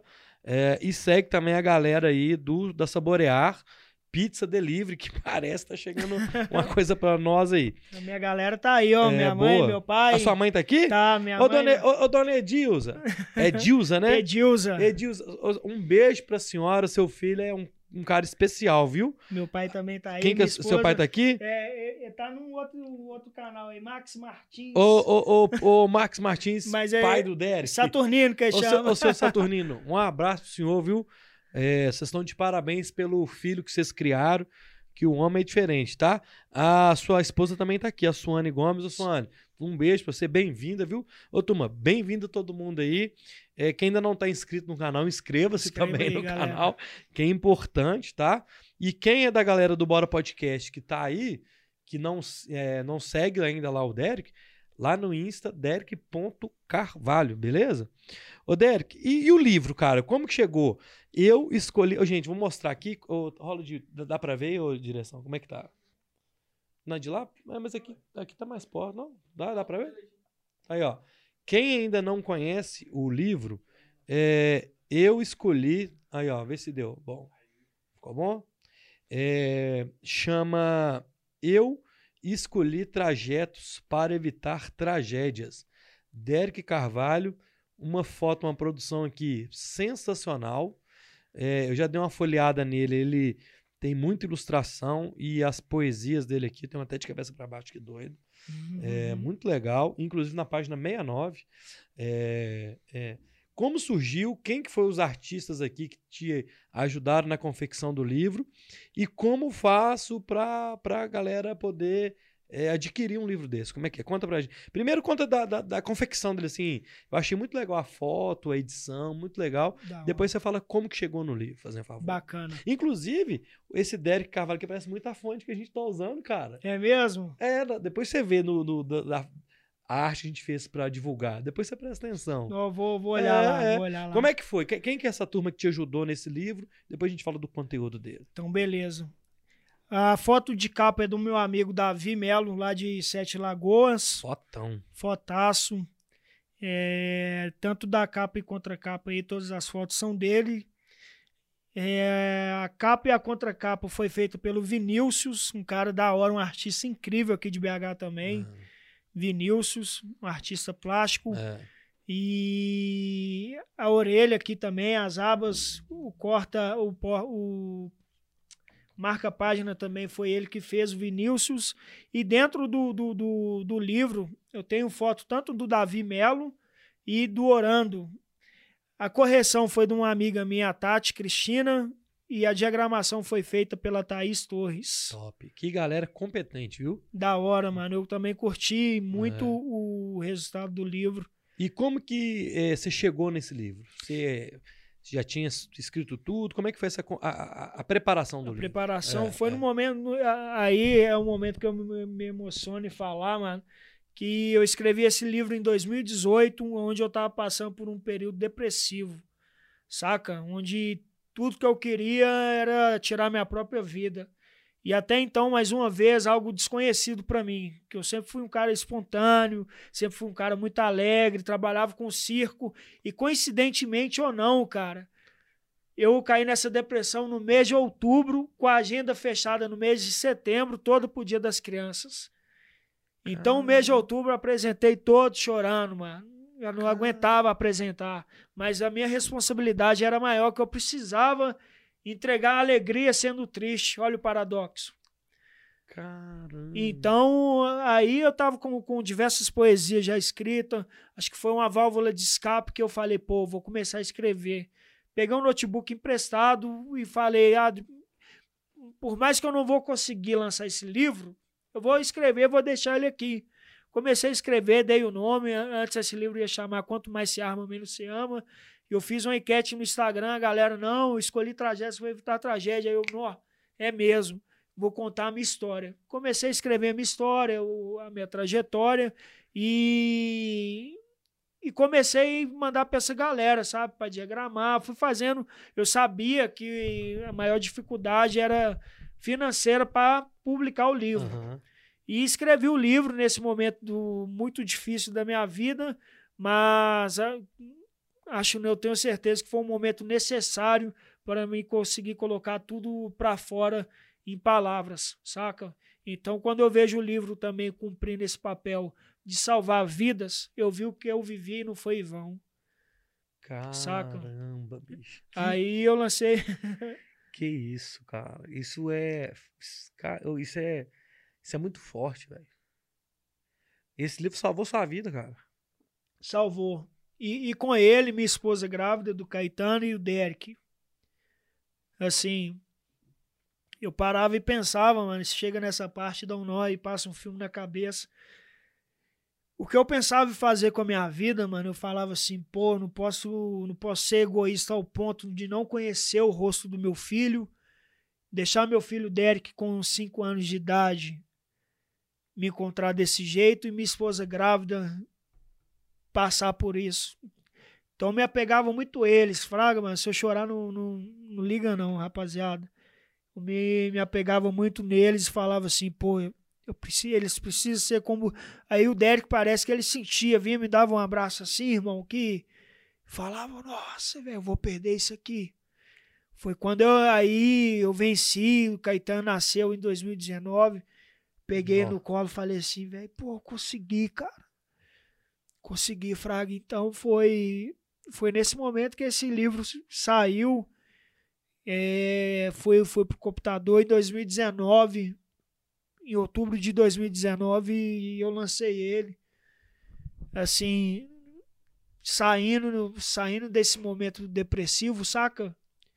Buscando viver, buscando respirar e eu dou graças a Deus por tudo que eu vivi até hoje, cara. Cara, muito grato. É, isso é forte, assim, e, e, e, você pode ter certeza, cara, que você é um exemplo para todos nós. Isso que você está contando aqui, primeiro eu te agradeço pela confiança, né, de estar tá falando isso com a gente. Você pode ter certeza, cara, que esse livro, ele não salva nessa sua vida negócio, você já falou, tá salvando outras, cara. Então a sua arte, ela é mais do que palavras. Ela, ela é uma bênção na vida das pessoas, cara. Eu me entrego para é, isso, Luiz. É, é. Eu, eu, eu, carrego algo comigo, cara. No dia que eu não tiver nada para acrescentar na vida de alguém, eu nem boto a cara nos uhum, stories. Uhum. Eu entendo que uma conversa, eu entendo que uma ligação, eu estar tá junto para comer esse amendoim aqui com alguém, mano, a minha, minha vida em algum momento ela precisa fazer sentido, sentido. para você. Caramba. Em algum momento, seja num, num gesto, seja numa palavra, numa brincadeira. É forte. Ô, Derek, e nesse livro tem algum. É difícil de falar, é mesma coisa você falar qual dos seus filhos você gosta mais. Não é impossível. Mas tem alguma dessas poesias que você, se destaca, você destaca melhor? Se você falar, essa aqui eu acho legal. O que você pode recitar pra gente aí. Você fala assim, ah, essa eu quero, essa eu gosto mais, ou essa é mais legal, ou alguma coisa nesse sentido? Eu. Não, não tem é uma difícil, é difícil é, cara. Não, a, melhor, a, a, que você mais gosta não existe, mas ah, cita uma que você fala assim, cara, essa galera vai gostar demais e tal, não sei. Vou, vou aproveitar o momento que nós estamos vivendo. Infelizmente, nós perdemos uma grande artista aí. Sim. Recentemente, nós estamos num período pandêmico aí. Isso. E aproveitar que a galera tá refletiva, refletindo muito, né? Inclusive, tá até minha família aqui, ó. Eu oh, fiz que questão doido. de Qual colocar a aqui a página 56 Show. Eu, eu quero aproveitar esse momento e depois eu vou recitar uma que eu gosto bastante. Temos que aprender a eternizar momentos ao lado de quem amamos. Pois chegará um dia que será só lembrança. Ande de mãos dadas, abrace, sorria, diga eu te amo, pois não sabemos o que está nos esperando. A vida é um sopro, aliás, vida é vida e voa de repente. E a gente sente quando vai um pedaço da gente. Nunca é tarde para dar um abraço, pois a saudade chega, pois quando a saudade chega, sabemos que não somos de aço. Então nós precisamos aprender a eternizar momentos Caramba. ao lado de quem nós amamos. Cara, isso é muito pro momento que a gente está vivendo. Que né, tragédia que aconteceu. Sim. E, e é um trem. Nossa, isso é forte, hein? Essa é, é boa. Essa é boa. Essa, essa é da é, hora e é. a gente. Renato Russo cantou, né? Como é que é aquela música do amanhã? É. Eu não lembro o que eu comi ontem. É mesmo? Minha memória é péssima. Eu, eu me fugiu, veio na hora, mas me fugiu. Mas a gente vive como se houvesse amanhã, né, mano? Tempo como é que é? Como é que é? É, como é que é a referência? Não, ninguém curte aí não, né? Não curto, mas eu não, não, não agora... Cara, é, mas isso, isso, é muito forte, cara. É. E, e, a outra é essa daqui. É, né? Mas só não lembrei a referência agora. É. A outra é essa daqui, Luiz. A vida dá uns golpes insuportáveis. A vida é ringue, a vida é luta, é luto. E eu luto nesse caos absoluto chamado mundo, aonde a falta de amor é o maior absurdo. O observe sem absorver. A vida é luta para de luto não viver. Amar tá escasso, se armar tá no auge. Quem perdeu o amor da vida recebeu o nocaute. É, galera, é forte. Chama Tempo Perdido. Todos os dias quando acordo não tenho mais o tempo que passou. Mas tem muito tempo, temos todo o tempo do mundo. É. é. É essa que você tava querendo Não, falar? mas não era essa, Não é não. não? Como se não houvesse um amanhã, como é que é, velho? Fugir. Mas Ah, as pessoas como Isso. se não. E a gente vive como se houvesse um amanhã, cara. E a vida é tão louca que esse pode ser nosso primeiro e último contato. Uhum. Já pa- É pesado de dizer, a gente quer focar em outras coisas, mas é uma realidade que não tem como fugir, irmão. Não tem como fugir, então não tem como maquiar. E, e quando a gente traz esse, esse peso de responsabilidade para nós, nós passamos a ser mais atentos uns com os outros. Deixamos as máquinas de lado, ô, mano, vamos viver esse momento? Vamos viver esse momento aqui, Guilherme? Que da hora, irmão. Aqui pra você ver, Luiz. Infelizmente, a gente. Nós estamos sendo roubados uns dos outros e assim, quando. Nossa, velho, perdi o Derek, cara. E a vida, cara, a vida tá.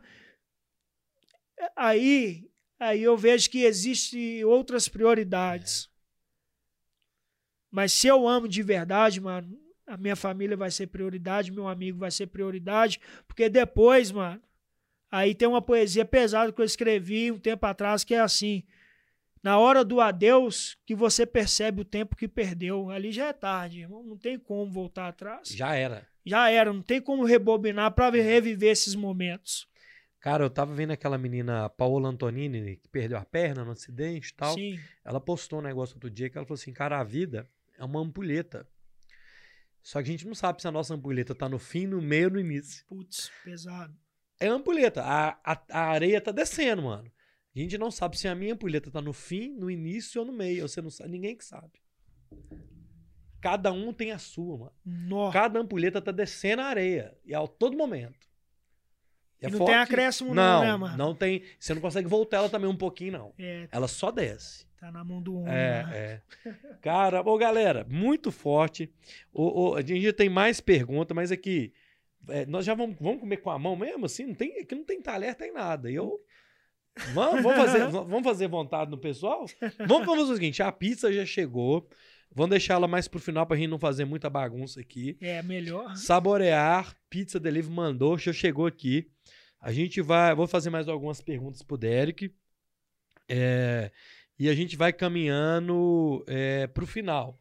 Mas ainda tem mais pergunta aqui. E na hora que chegar o final mesmo, a gente faz uma vontade no cedo. Da hora.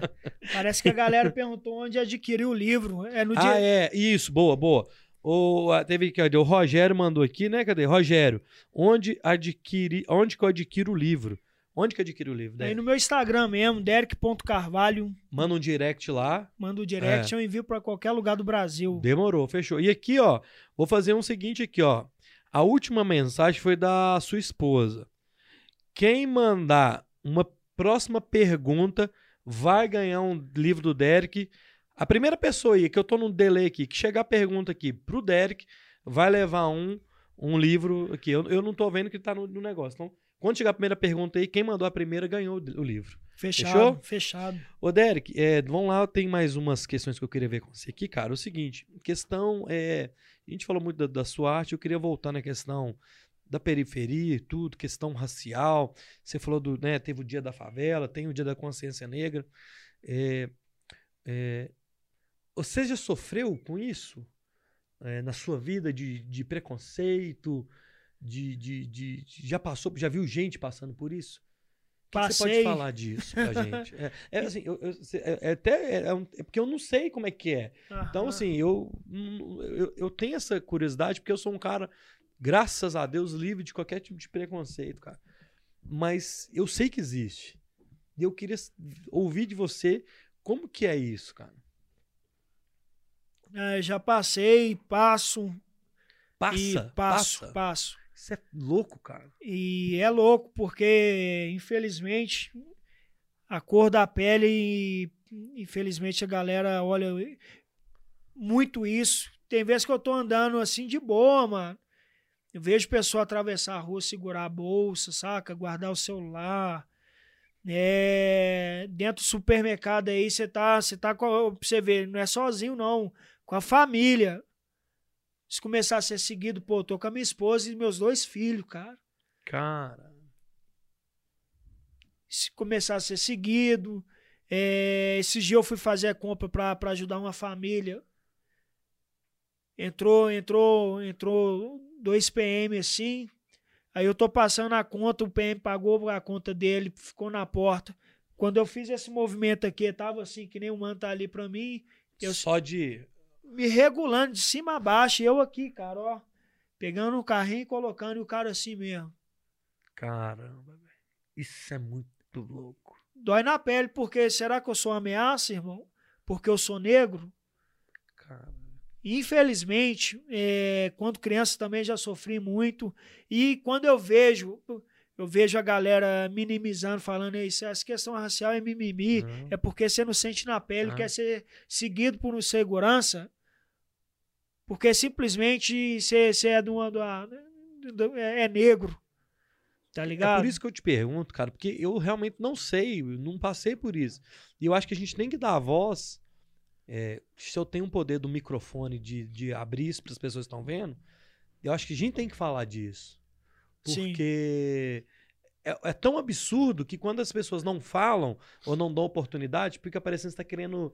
É uma coisa que não acontece, é, é mimimi. Mas não é, mano. Não é, é real, é verdadeiro, acontece e tá mais enraizado do que nunca aí na nossa sociedade. Seja, seja na família, ah, esse menino tá precisando cortar o cabelo. Ah, por que esse cabelo aí, mano? Passa um alisante. É, é, é- é o racismo, mano, de diversas, de diversas faces, tá ligado? Esse cabelo aí não tá da hora, passa um alisante. Pô, esse menino aqui, eu tô assistindo um filme, um documentário, que chama Colin em Preto e Branco, que aborda muito esse assunto de um mano que ele é jogador de beisebol e futebol americano. E ele é rejeitado de todas as maneiras porque ele, ele é negro. Tá ligado? Então a gente enfrenta muito, cara, infelizmente, essas questões de preconceito, de racismo, e às vezes parece ser inofensivo um comentário, mas a pessoa tem total consciência, mano, de te apunhalar de ali de uma, alguma, de alguma forma. E você falando dessa forma, eu vou até refazer o que eu te falei. Eu, com certeza, já fiz comentários dessa forma e não, não, não, talvez eu não entendi que eu tava machucando outra pessoa, sabe? Sim. É um trem doido. Isso tá enraizado na Tá gente. enraizado, porque. Sacou? Você entendeu o que eu quero te dizer? Entendo, Eu não entendo. quis falar alguma vez, talvez, pra magoar, mas acabou que você solta um comentário, alguma coisa que magoa, velho. Magoa, magoa. Isso então, é muito forte, velho. então a gente tem que É, se é. policiar bastante. Mano, o corpo é do outro é do outro. A opção sexual do outro é do outro. a- a- o cabelo do outro é do outro.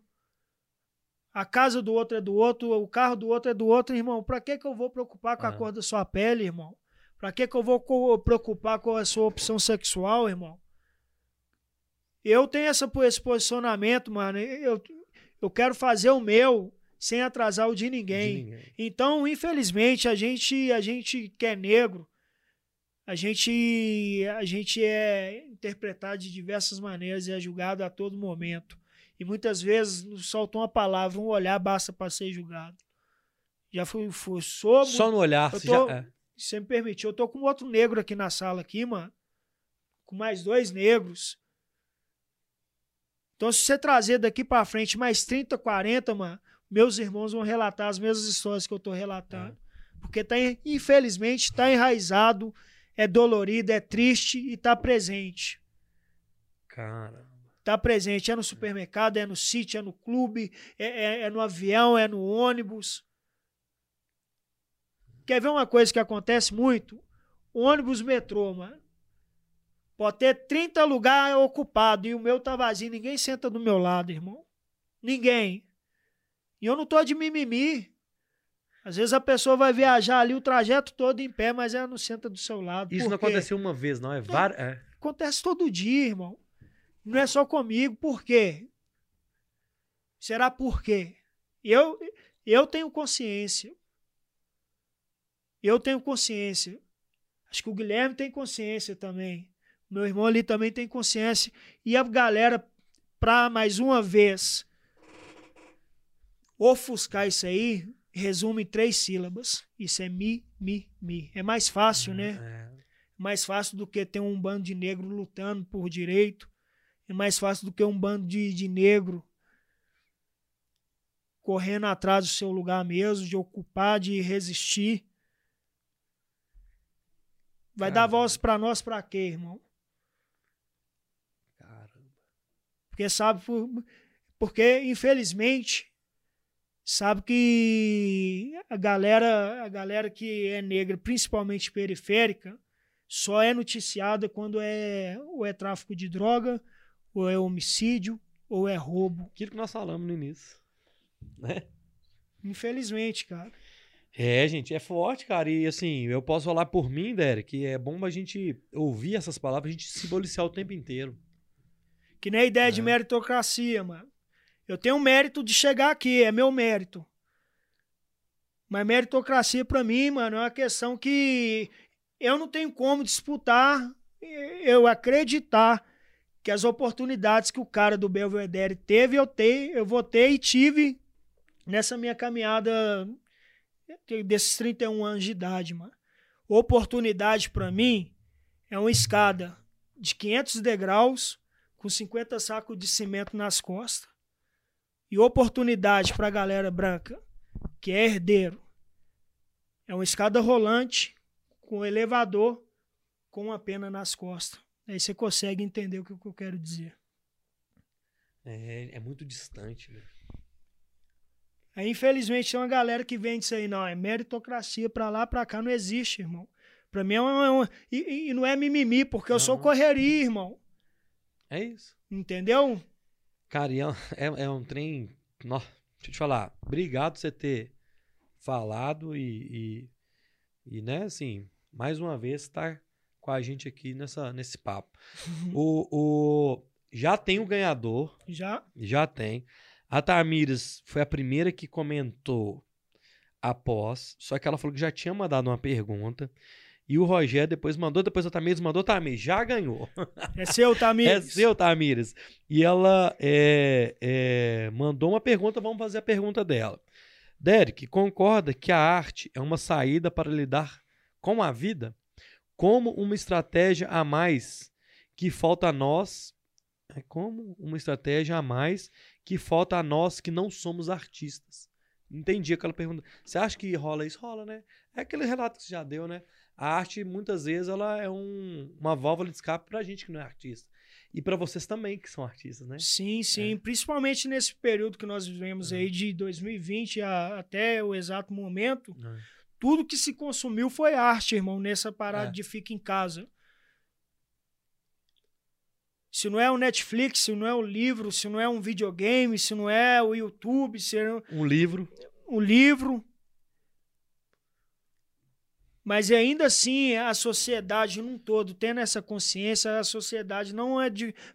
Principalmente a galera do Brasil, não se consome muito arte. A galera gosta de famoso, mano gosta de famoso, uhum. saca? Uhum. Então, com certeza é uma válvula de escape, sim, é uma, é uma terapia, sim, e arte deveria ser matéria obrigatória nas escolas. Obrigatória. Obrigatória. O moleque pintar, aprender malabares. Tanto de talento que a gente perde por não estar tá, é, incentivando isso, né? Porque, sabe por quê? A arte não é vista como, como profissão, irmão.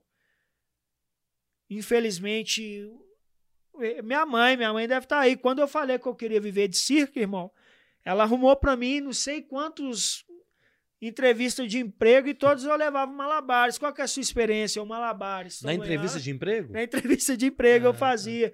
Porque a arte não é visto como, como emprego. Não é visto como algo rentável, fraga. Ah, tá. você, você não vai viver de arte, você vai passar de fome, passar fome. Eu ouvi isso muito. Nossa. Não da minha família, uhum. mas ouvi muito da galera. Daí, aí eu, com 28 anos, comprei minha casa. Tá ligado? Com dia de arte, mano. Meu corre, é, ué, eu sou bobo, não sou bobo, eu tô. não tô é. dormindo. O, o, o, o, Derek, nós estamos partindo já para a parte final. E eu tenho mais duas perguntas aqui. É... Que eu acho interessante a gente tocar. Primeiro é o documentário, nós vamos falar, o final, vamos finalizar com o documentário. Mas você conheceu o Mano Brown, mano. Você é louco, hein, mano? como que foi é, é, essa. Porque você sempre. Você falou com sete anos de ouvir Racionais. Sete anos. Como que foi a influência do Racionais? Porque o Racionais influencia esse livro, né? Tem influência do Racionais aqui, porque ele influenciou sua vida. Nu. Se influenciou sua vida, tem Racionais dentro desse livro. Isso é bem louco. Literalmente. Como, é, como que foi é, essa influência deles e como que foi esse conhecer ele? Ô, mano, a influen... eu lembro que quando eu comecei a ouvir Racionais, dentro do acesso que eu tive, pra você ver, eu tive disquimê, mano. Comecei a ouvir Racionais com os meus pais ainda Uhum. juntos, morando junto. Meu pai, ô Derek, ouve aí e tal. E acho que ele nem sabia o que que era. Ou se eu não me engano, eu tinha um cara que vendia CD lá no prédio que a gente morava. Eu peguei, gostei da capa, sobrevivendo no inferno. Levei pra casa, comecei a ouvir. Mas quando eu comecei a ouvir, mano, eu não. No primeiro momento eu não sabia absorver aqui dali. Comecei a me tornar um pouco agressivo tal. Hum. Minha mãe quebrou o primeiro CD, o segundo, o décimo terceiro e foi quebrando. Hum. E eu sempre ouvindo Racionais. Mas a influência do Racionais na minha vida foi tão grande, tão grande, que construiu o Derek Carvalho que ele é hoje. Sabe? Dentro das letras, dentro dos pensamentos, dentro das visões que ele Uhum. passa. Infelizmente, mais uma vez, é uma música que, ao todo, assim, pelo, pela grande, grande maioria das pessoas, é marginalizada É.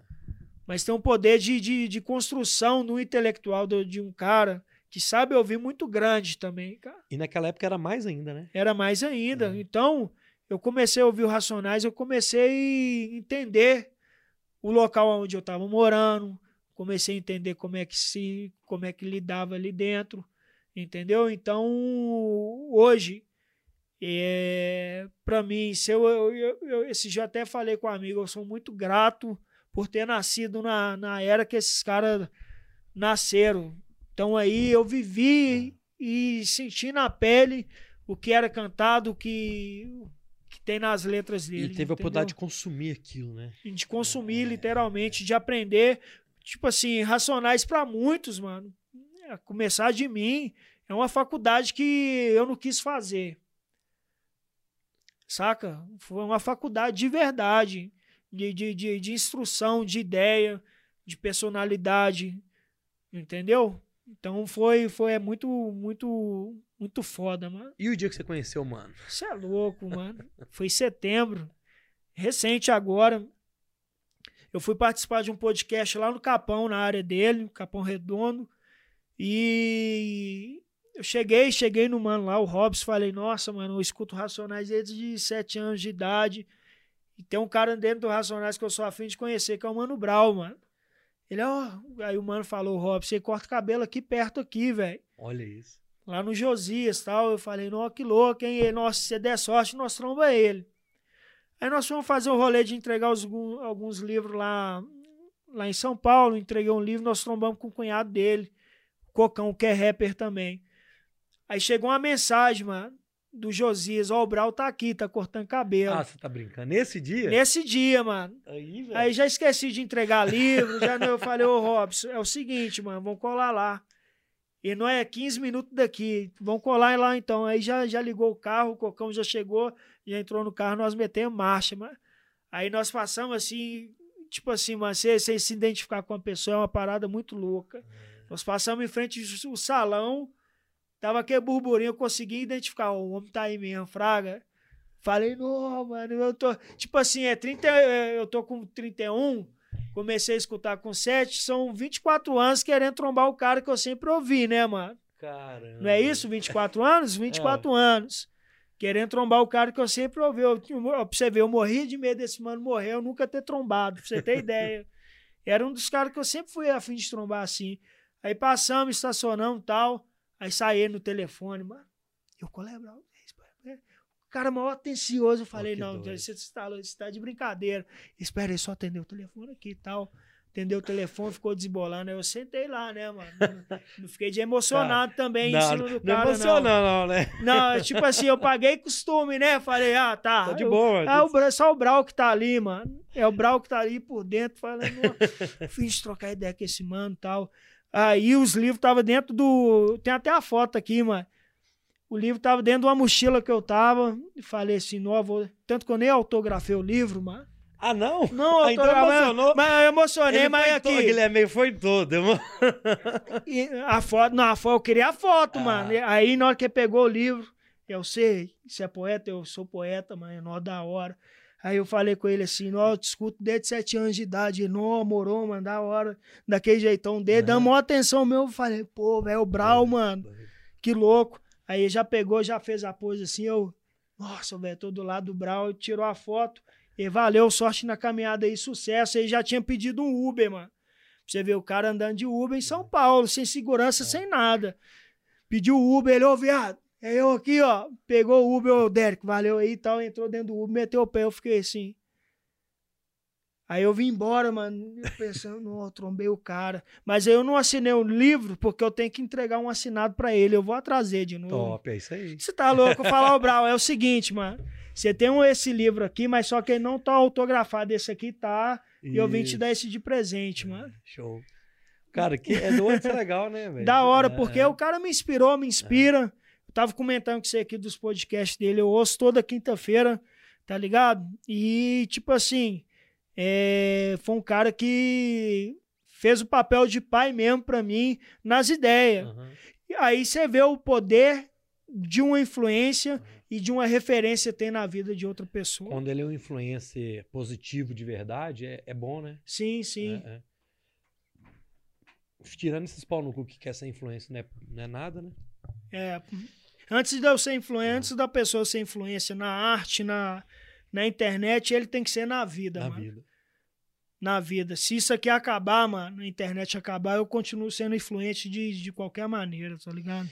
Ô, Derek, sexta-feira, dia 12 do 11, no Cine Teatro Santa Teresa, galera, na descrição do vídeo tá lá é, é o lançamento do documentário Da Escuridão à Luz, sexta, dia 12 do 11, no Cine Teatro Santa Teresa, tem um link pra você tirar o ingresso, é gratuito. Gratuito. Então, conta pra gente o que é esse documentário, que é direção sua, certo? Não, não. É, é, o que, que que acontece? Eu copiei o texto do, Do- diretor, do mano. diretor. Do Demorou. diretor. Então, como que, o que, me conta o que, que é esse documentário e chama a galera pra ir lá sexta-feira. Demorou. Só mandar um salve pro Robson aí da Ponte é, pra cá podcast. Tá aí assistindo. Ah, tá? Tá. Ô, ô, mano, ô, é Robson? Ô, Robson. Robson, eu, eu- não, não conta pra ninguém não, mas eu consumo seu material e viu? Eu pego muita inspiração em vocês aí, falou? Nós estamos aqui em BH, vocês estão aí no Capão, mas a distância é longe, é, é- é longe de quilometragem, mas na internet nós estamos juntos, cara. Então, o Bora Podcast sempre assiste vocês aí. Então, pode ter certeza que vocês são uma inspiração pra nós aqui também. E pensa no Mano Firmeza, mano. Ele e o Mano Pô, Max. Doido. Cara, assim, irmão mesmo. Doido, Ganhei os irmãos, três. Menino Max, Robson e o Cocão, mano. E, São e São Pé caras. Quente. os caras os cara, os cara é brabo, de verdade. Um abraço pra vocês aí, falou? Tamo junto. E assim, parabéns pelo trabalho, que é. é, eu sei que, é, que é- não é fácil. Não é fácil. né? não. Eu vi ele até falando com você da, da correria, é, da falta de tempo, e é isso mesmo, mano. é, a gente faz no amor mesmo a parada. É isso. Então, esse documentário da escuridão à luz é do meu mano Pedrão Videoclips, um dos pioneiros dos videoclips aqui de Belo Horizonte, é, com um canal de mais de um milhão de inscritos no YouTube. Doido. E o Pedrão, mano, ele já foi usuário de crack, tá ligado? E a arte, cumprindo o papel dela, resgatou ele da escuridão à luz. E mais uma vez, ele aí ele me convidou, convidou o Dom Pablo e reuniu esses, esses três artistas que saíram né, da escuridão estão na luz hoje para contar um pouco da trajetória, da história. E é um documentário assim que tá muito lindo, tá bem produzido pra caramba e que vale a pena a galera ir lá assistir. O ingresso é, tem a retirada gratuita. Para quem quiser acessar meus stories aí, o link tá nos meus stories. Você pode tirar aí o, o- o ingresso e assistir com nós lá na sexta-feira, às 19 horas, no Cine Santa Teresa. Doido. Aqui pertinho aqui do estúdio, quem puder ir lá, quem é de BH sabe direitinho onde que é. Não deixa de ir que é, é legal demais, beleza? Ô, ô, ô Derek, cara, eu vou encerrando por aqui, vou mandar as últimas mensagens e volto com você, fechou? Demorou, irmão. Ô, galera, esse foi o Bora Podcast número 29. Ah, gente, esqueci da pizza, mano. Che- ô, galera, ô, deixa eu colocar aqui. Nem queria. Ô, ô, pode, pode. Vamos deixar aqui pra galera fragar o movimento aqui. Você abriu ela aqui. Caramba! Aí fortaleceu a gente aí. Mandar um abraço aí pra galera do da Saborear Pizza Delivery que mandou mandou esse presente pra gente aqui. Galera do Saborear Pizza Delivery mandou um presente pra gente, não esperava. Obrigado, Elbert. Obrigado a, a, obrigado a toda a equipe da Saborear. Chama elas aí no Instagram, chama eles no WhatsApp. Preço de qualidade, é, preço barato, pizza de qualidade, beleza? É... O Bora Podcast número 29 é um oferecimento do Voi Aqui. Quer comprar passagens aéreas baratas, hotelaria, aluguel de automóveis? Quer viajar e pagar barato? A verdade é essa. Manda um e-mail para contato arroba voiaqui.com.br contato arroba voiaqui.com.br Você que não segue o Derek, vai lá no Insta dele, derek.carvalho, inscreva-se lá, veja os stories. É, quem quiser ir lá no ver o documentário na sexta-feira, tem um link lá no stories do Derek. Tem aqui no link da descrição do vídeo, clica lá, retira o ingresso, mas vai, não, é, não adianta você retirar o ingresso e não ir e também não. não. É, cola lá. É, cola lá que é legal, é uma questão cultural, é, é uma história de vida lá do mano lá que é, vale a pena de ir, eu estou querendo até ir, vambora, ó Guilherme, se o Guilherme animar, eu não sei se vai ter podcast, ah não, vai ter podcast sexta. É, então eu não vou poder ir, então, eu não sei, vamos ver. Uhum. É, o nosso convidado de quinta é o Alessandro Importados. Vai dar aula para a gente aqui de quem quiser ganhar um dinheiro aprendendo a trazer produtos importados. Quem estiver precisando de uma grana, vai ser uma, vai dar uma aula para a gente aqui de como ele começou a empresa dele, de como fazer. E, ô Derek, obrigado, mano. Queria te agradecer, assim, primeiro pela presença, é, pela confiança. E segundo, cara, pra você ser um cara, um artista que é, muda a nossa vida, cara. A sua, a sua visão, a sua mente, as suas ideias é, mudam o mundo. Uns mudam mais, outros mudam mais ainda. Uhum. Você pode ter certeza que quem lê o seu livro, ou quem tiver inscrito no seu, nos seus canais, no seu Instagram, nunca vai sair perdendo, tá sempre ganhando. Isso, assim, é, é você faz a diferença, cara. Então, assim, obrigado pela confiança, obrigado por ter vindo. É, e deixa um recado final aí pra galera. Eu que agradeço pelo convite, pela confiança também em minha pessoa, meu trabalho. E desejo vida longa aí ao Bora Podcast, amém, crescimento. Obrigado. E eu acredito muito, mano, no poder das palavras, tá ligado? Senão eu não faria o que eu faço. Então, desejo vida longa, quero ver o Bora indo embora mesmo, subindo, alcançando cada vez mais pessoas. E nunca deixa, mano, de cumprir o papel social que essa ferramenta aqui tem, que é o microfone. É. Tá ligado? E, no mais, galera, meu muitíssimo obrigado a todos vocês que colaram aí. Um beijo para minha mãe, para minha esposa, meus filhos, Derek, Caetano, pai e todos os meus seguidores aí. Satisfação total. Um salve do poeta e é tudo nosso.